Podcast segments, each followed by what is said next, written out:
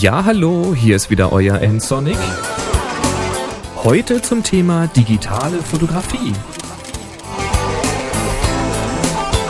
Ich bin wieder zurück aus Inzighofen. Tja, da gab's von Happy Shooting, also happyshooting.de, einen Workshop in einem ehemaligen Kloster in Inzighofen. Das war mal richtig klasse. Eine ganz, ganz tolle Gruppe, klasse Atmosphäre. Ich muss jetzt zwar wieder erstmal etwas Schlaf nachholen, aber das hat wirklich richtig Spaß gemacht. Ich freue mich schon auf den Workshop in, im Oktober hier in Nordheim. Da geht es ums Thema Licht. Schaut mal nach auf happyshooting.de slash workshop. Jetzt kommen wir aber zu einer Frage von Hannes, die ich heute Morgen in meiner Mailbox gefunden habe.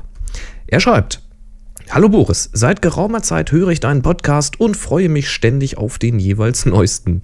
Mach bitte unbedingt weiter. Insbesondere freue ich mich neben der Sachkompetenz darüber, dass du deine Meinung zu bestimmten Dingen frei und klar äußerst. Nicht ein Hin und Her, sondern klare Meinung. Klasse, das gefällt. Dankeschön. Ich habe noch eine Frage an die eigene, an, äh, was? In eigene Angelegenheit. Ich habe mich inzwischen zur EOS 50D, also einer Canon, hochgearbeitet und möchte mir nun nach dem bewährten EFS 17 bis 85 mm ein 24 bis 105 aus der L-Serie anschaffen. Im letzten oder vorletzten Podcast hast du über dein 24 bis 105 so eher beiläufig von Kissen und Tonnenbildung gesprochen. Ich weiß, was du meinst, aber vielleicht kannst du mir eine Empfehlung, eine Meinung zum Objektiv geben. Fehlt mir der Weitwinkelbereich merklich? Leider konnte ich es selbst noch nicht ausprobieren, weil zurzeit kein Fotohändler aus Braunschweig es vorrätig hat. Vielen Dank für deine Mühen und die Antwort. Vielleicht besuchst du auch mal meine Homepage oder meine Bilder bei Photo Community. Und da schickt er hier einen Link zu der Foto Community, wo seine Bilder sind. Da stelle ich euch mal die Show Notes auf nsonic.de. Tja, Danke, Hannes, für diese Mail. Ja, zunächst mal zu dem Thema diese Verzeichnungen oder Verzerrungen von diesem Objektiv. Da habe ich von Tonnen und von Kissen gesprochen, mal kurz erklärt, was das eigentlich ist, so für die anderen, die das jetzt noch nicht wissen. Bei der Tonnenverzerrung, da tritt eine, eine Verzerrung in dem Foto, in dem Bild auf, wo das so aussieht, als ob die Mitte von diesem Bild etwas größer dargestellt wird als die Randbereiche von dem Bild. Also gerade Linien, die horizontal oder vertikal irgendwie durch dieses Bild verlaufen, die sehen so aus, als würden sie irgendwie versuchen, der Mitte nach außen hin auszuweichen. Das macht so eine Blase in der Mitte. Kann man sich vorstellen, wie diese, wie so ein Fischaugeneffekt mit diese Fischeis, ja, diese Fischaugenobjektive. Die verzeichnen ja auch ganz extrem, weil sie nicht korrigiert sind. Da ist es auch gewollt. Und so ist es bei der Tonnenverzerrung auch, nur eben natürlich, hoffentlich, weit weniger stark. Die Kissenverzerrung wiederum, da ist genau andersrum. Da wirkt es so, als ob in der, in, in der Mitte alles etwas kleiner ist als an den Bildrändern. Die Linien, die also wieder gerade durchs Bild laufen, die scheinen eher so in die Mitte fallen zu wollen. Die drängen so in die Mitte. Das Ganze nennt sich halt Kissenverzerrung, weil es so aussieht wie ein, ja, wie ein Sofakissen. Die Ränder sind halt zur Mitte hin eingedrückt und die Ecken stehen nach außen hervor. Tja, und das Canon 24 bis 105 L, obwohl ein L-Objektiv, ja, hat beides. Das finde ich eigentlich eher erschreckend, weil es bei dem Objektiv doch schon recht deutlich ist aber wieder nicht so deutlich, dass es richtig schlimm ist. Also da komme ich dann gleich noch zu. Ich nehme vielleicht auch einfach mal so zwei, drei Testbilder auf und stelle die in die Show Notes auf nsonic.de. Einfach mal von so einer Backsteinmauer, da sieht man das recht deutlich. Dann könnt ihr euch mal selbst ein Bild davon machen. Bei 24 mm, also eher im Weitwinkelbereich, da wird es eben tonnig. Bei 105 mm, also im Telebereich, da ist es dann kissenartig. Und so relativ ausgewogen ist es in dem Bereich um 50 mm herum. Und dann taumelt das halt. Aber wie gesagt, dieses Objektiv ist eben trotzdem, ja, mein immer drauf Objektiv. Zum einen ist es recht gut verarbeitet. Also ich bin damit schon häufig irgendwo angedotzt oder ja, Streulichblende ist auch schon von Pferdeschnauzen unter die Lupe genommen worden. Es fühlt sich einfach gut an, es liegt gut in der Hand. Es hat einen sehr guten Bildstabilisator, der macht einen richtig guten Job. Also da kann man wirklich mit langen Belichtungszeiten noch sehr, sehr gute Bilder machen. Und vor allen Dingen, zumindest mein Exemplar hier, ich weiß nicht, ob das immer so ist, ist sehr scharf. Und zwar auch schon bei Offenblende, also sprich bei Blende 4.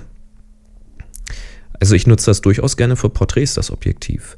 Und diese Verzerrungen, die fallen nun bei vielen Motiven nicht oder eben auch kaum auf. Also wenn man es original kennt, dann sieht man es vielleicht, ah, guck mal hier, das ist ein bisschen gewölbt. Aber die meisten Leute, die sich das Foto angucken, bemerken das überhaupt nicht. Und ja, so in der Natur draußen fällt es halt wirklich nicht auf, weil das eh alles dynamisch. Schlecht wird es natürlich, wenn man damit wirklich Architektur ganz geradlinig fotografieren will. Tja, dann muss man sich überlegen, nehme ich ein anderes Objektiv? Ist mir das vielleicht nicht wichtig und es stört mich nicht? Oder hole ich mir eine Software? Denn beide Verzeichnungen und auch noch andere Objektivfehler, die auch bei anderen Objektiven auftreten, Vignettierung, chromatische Apparation und so weiter, beides bei diesem Objektiv gar nicht so dramatisch, beziehungsweise chromatische Apparation, müsste ich überlegen, ob ich die überhaupt jemals korrigieren musste bei dem Objektiv. Aber egal, es gibt Objektive, wo es das gibt. Und all diese Fehler können behoben werden in Software. Und es gibt eine sehr, sehr gute Software, habe ich mir sagen lassen. Ich habe leider noch keine eigenen Erfahrungen. Und das ist von DxO, nennt sich Optics Pro. Den Link stelle ich auch mal in die Show Notes. Wenn ihr da Erfahrung habt, dann wäre es klasse, wenn ihr da mal was schreibt oder einen Audiokommentar schickt. Wie das geht, sage ich euch nachher noch. Die Software ist nicht ganz billig. Die kostet so zwischen 125 Euro und 250 Euro, je nachdem, was man für Kameras hat.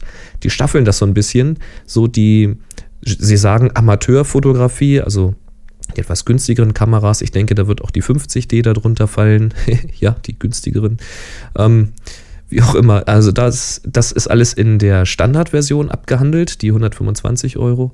Und die Profi-Fotografen, die dann so mit einer Canon 1D oder mit einer 5D und so etwas arbeiten, die müssen halt etwas tiefer in die Tasche greifen. Da liegt man bei 250 Euro. Das würde mich also spontan treffen, da ich ja die 5D habe. Tut also ein bisschen weh, ist nicht so ganz billig. Aber zumindest auf der Webseite haben die so ein paar Vorher-Nachher-Beispiele und auch so in Foren habe ich schon mal das ein oder andere gelesen und gesehen. Das Ding scheint richtig gut zu sein. Also vielleicht lade ich mir mal eine Testversion. Ich nutze es halt im Augenblick noch gar nicht, weil ja, man hat so seinen Arbeitsablauf. Speicherkarte rein, importieren in Lightroom und dann bearbeiten.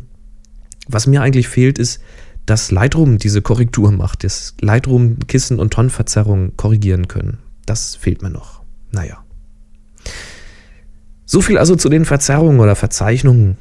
Kommen wir mal zum Weitwinkel. Du hast gesagt, du hast eine Canon 50D und die hat ja nun einen Sensor im APS-C-Format. Ist also kleiner als das 35 mm Format. Der Faktor ist da ungefähr 1,6. Das heißt, wenn du 17 mm an deinem Objektiv einstellst, dann wirken die eher wie, ja, umgerechnet 27 mm. Das ist zwar noch weitwinklig, aber eben nicht mehr so extrem. Würdest du jetzt 24 mm haben, dann bist du ja schon fast bei 40 mm. Exakt wären es 38 mm. Wenn es denn auch echte 24 mm sind, das kann ich nun nicht messen. Ähm, ja, also so etwa 40 mm, das wäre mir persönlich jetzt schon relativ wenig Weitwinkel. Ich habe in deinen Fotos gesehen, habe da mal durchgeblättert, dass du ja auch viel Landschaften fotografierst und wie gesagt, diese 17 mm, die du jetzt hast, also dann umgerechnet 27, würden mir schon fehlen. Ich selbst benutze das 24 bis 105 ja an der 5D, das heißt, ich habe ja die vollen 35 mm. 24 mm sind also 24 mm und damit bin ich ja weitwinkliger als dein jetziges 17 bis 85 an deinem Sensor. Ich hatte ja nun auch und habe auch immer noch eine Kamera mit diesem Crop-Faktor, mit diesem APS-C-Format, nämlich die 350D. Und für die Kamera hatte ich am Ende ein 17 bis 40. Das fängt also weitwinklig da an, wo deins auch anfängt. Fand ich schon klasse. Aber ich mag diesen Weitwinkel. Ich mag es auch richtig weitwinklig. Und deswegen hatte ich mir zusätzlich von Canon dieses 10 bis 22 mm angeschafft. Das halt ein sehr extremes Weitwinkel. Das macht einen tierischen Spaß bei weiten Landschaften oder um dramatische Himmel einzufangen. Ist äußerst praktisch in engen Räumen, wenn man also mal ein kleines Hotelzimmer fotografieren muss oder möchte, je nachdem. Oder wenn man größere Gruppen abbilden möchte, muss man nur aufpassen, dass man keine Leute ganz an den Rand stellt. Die werden dann sehr dick. kann auch lustig aussehen. Ja, und lustig ist auch ein Stichwort. Man kann sehr, sehr spaßige Porträts damit machen. So die Leute einfach mal von oben runter fotografieren mit ganz, ganz kleinen Füßen und ganz großen Köpfen. Ja, das geht mit so extrem Weitwinkeln. Wenn du nun keinen Weitwinkel mehr hast und es nur selten brauchen solltest, gibt es natürlich noch eine Alternative. Du machst einfach ein Panorama. Du kannst zum Beispiel vier Aufnahmen nebeneinander machen, richtig schön weites Panorama, kriegst wahrscheinlich sogar mehr drauf als mit so einem Weitwinkel und vor allen Dingen hochauflösender. Oder du machst zweimal zwei Bilder, also so ein äh, Rechteck. Zwei Bilder oben, zwei Bilder unten, etwas überlappend und eben mit passender Software zusammenstitchen. Da kann ich ja vielleicht auch mal eine Folge drüber machen. Mein einfacher Tipp an dich, Schau doch mal durch, durch deine Fotos, wie oft du diese 17 mm tatsächlich genutzt hast. Wenn du sie oft genutzt hast, dann schwöre ich dir, sie werden dir wirklich bitter fehlen. Ein Zusatztipp, wenn du dieses 24 bis 105 kaufen möchtest, ist wirklich ein tolles Objektiv, mal von diesen leichten Verzeichnungen abgesehen.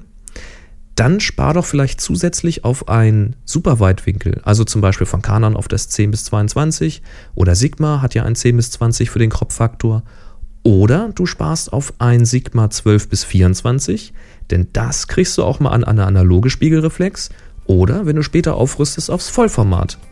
Und dann macht es richtig Spaß, denn noch weitwinkliger geht's eigentlich kaum.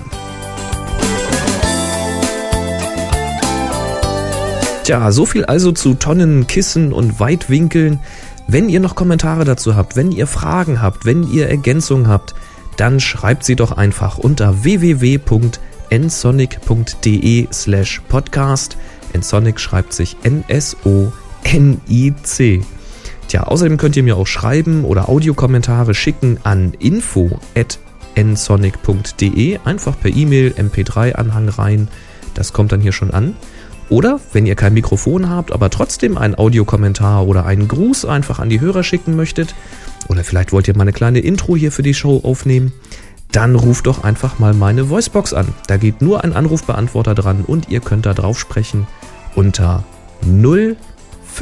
05551 99 5875.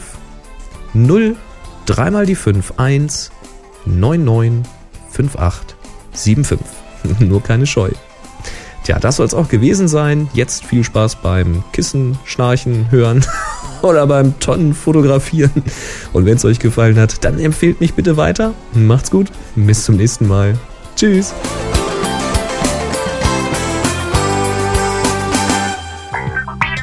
Sie hörten eine weitere Produktion von nsonic. Www.nsonic.de Check out this show and more great photography podcasts at photocastnetwork.com. photocastnetwork.com